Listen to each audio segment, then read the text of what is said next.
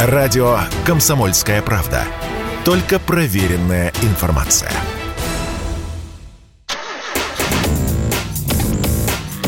Тест-драйв. Здравствуйте, с вами Кирилл Бревдо.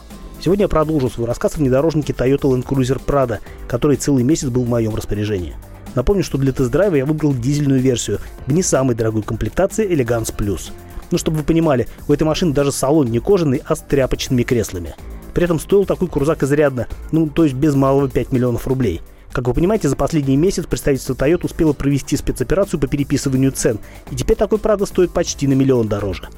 Но и за эти деньги купить автомобиль вы вряд ли сможете. Я посмотрел, сколько просят дилеры за дизельные машины, которые есть в наличии, и прям охнул. Дешевле 9 миллионов ничего и нет. А некоторые дилеры и вовсе заряжают две цены. Автомобиль, товарищи, не роскошь, а средство передвижения. Да нет, с такими-то ценниками автомобиль в России снова стал роскошью. Но при этом, разумеется, не перестал быть средством передвижения. А Land Cruiser Prado – это едва ли не самый универсальный семейный транспорт. Солидная и вместительная машина, на которой и на работу каждый день ездить приятно, и детей по учебным заведениям развозить удобно, и в путешествие отправиться можно совершенно запросто. Кстати, несмотря на то, что стереотипы рисуют за рулем такого внедорожника немолодого мужика с пузиком вроде меня, правда на самом деле нравится и представительницам прекрасного пола. А все потому, что благодаря высокой посадке здесь прекрасная обзорность, и несмотря на крупные размеры, хорошо чувствуются габариты кузова. А еще можно парковаться, не разбирая бордюров, без риска испортить высоко поднятый бампер. И, наконец, эту машину охотно пропускают другие участники движения, от чего возникает иллюзия, что люди вокруг становятся добрее. А это важная составляющая внутреннего комфорта, согласитесь. Кто разрешил тебе так клево двигаться? Вот эти добрые люди. Зимой, особенно если много снега, как было в этом году, Land Cruiser Prado кажется абсолютно незаменимой машиной. Здесь постоянный полный привод с понижающим рядом и возможностью принудительной блокировки не только центрального, но и заднего дифференциала. В городе эти прибамбасы на самом деле не востребованы, потому как взгромоздиться на сугроб Toyota может и без них. Высокий дорожный просвет и грамотно настроенная электроника, которая выборочно подтормаживает буксующие колеса, позволяют творить чудеса. Но очень часто я сталкивался с другой проблемой, когда Прада не мог преодолеть обледеневший бруствер во дворе, отделяющий парковочное место возле тротуара от проезжей части. Тяжелая машина на вывернутых колесах просто скользит вдоль ледяной кромки, отказываясь цепляться за нее шинами.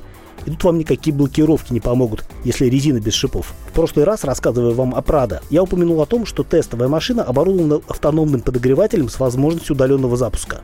Штука эта действительно полезная. В отличие от многих других машин, где прогрев идет за счет дистанционного запуска двигателя, здесь участие мотора не требуется.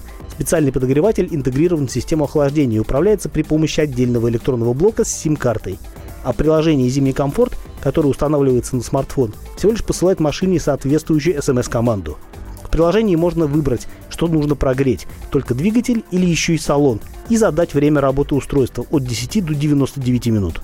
Подойдя к машине с работающим подогревателем, можно услышать, как она довольно громко сопит. 15-20 минут такой работы вполне достаточно для того, чтобы наполнить салон машины приятным теплом. Что касается расхода топлива, то Прада в этом смысле оказался весьма предсказуем. Как правило, дизельные кроссоверы и внедорожники в городе потребляют меньше солярки, чем при быстрой езде по трассе. А быстрая езда для крузера – это нештрафуемый 140-150 км в час по трассе с ограничением 130. В таком режиме Прада перемалывает 12 литров горючки на сотню, и эту цифру можно точно уменьшить процентов на 25-30, если ехать помедленнее. Ну а в городе бортовой компьютер показывал примерно 11,5 литров. Для такой большой полноприводной машины это совсем неплохой результат, согласитесь. С вами был Кирилл Бревдо, радио «Комсомольская правда». Рулите с удовольствием.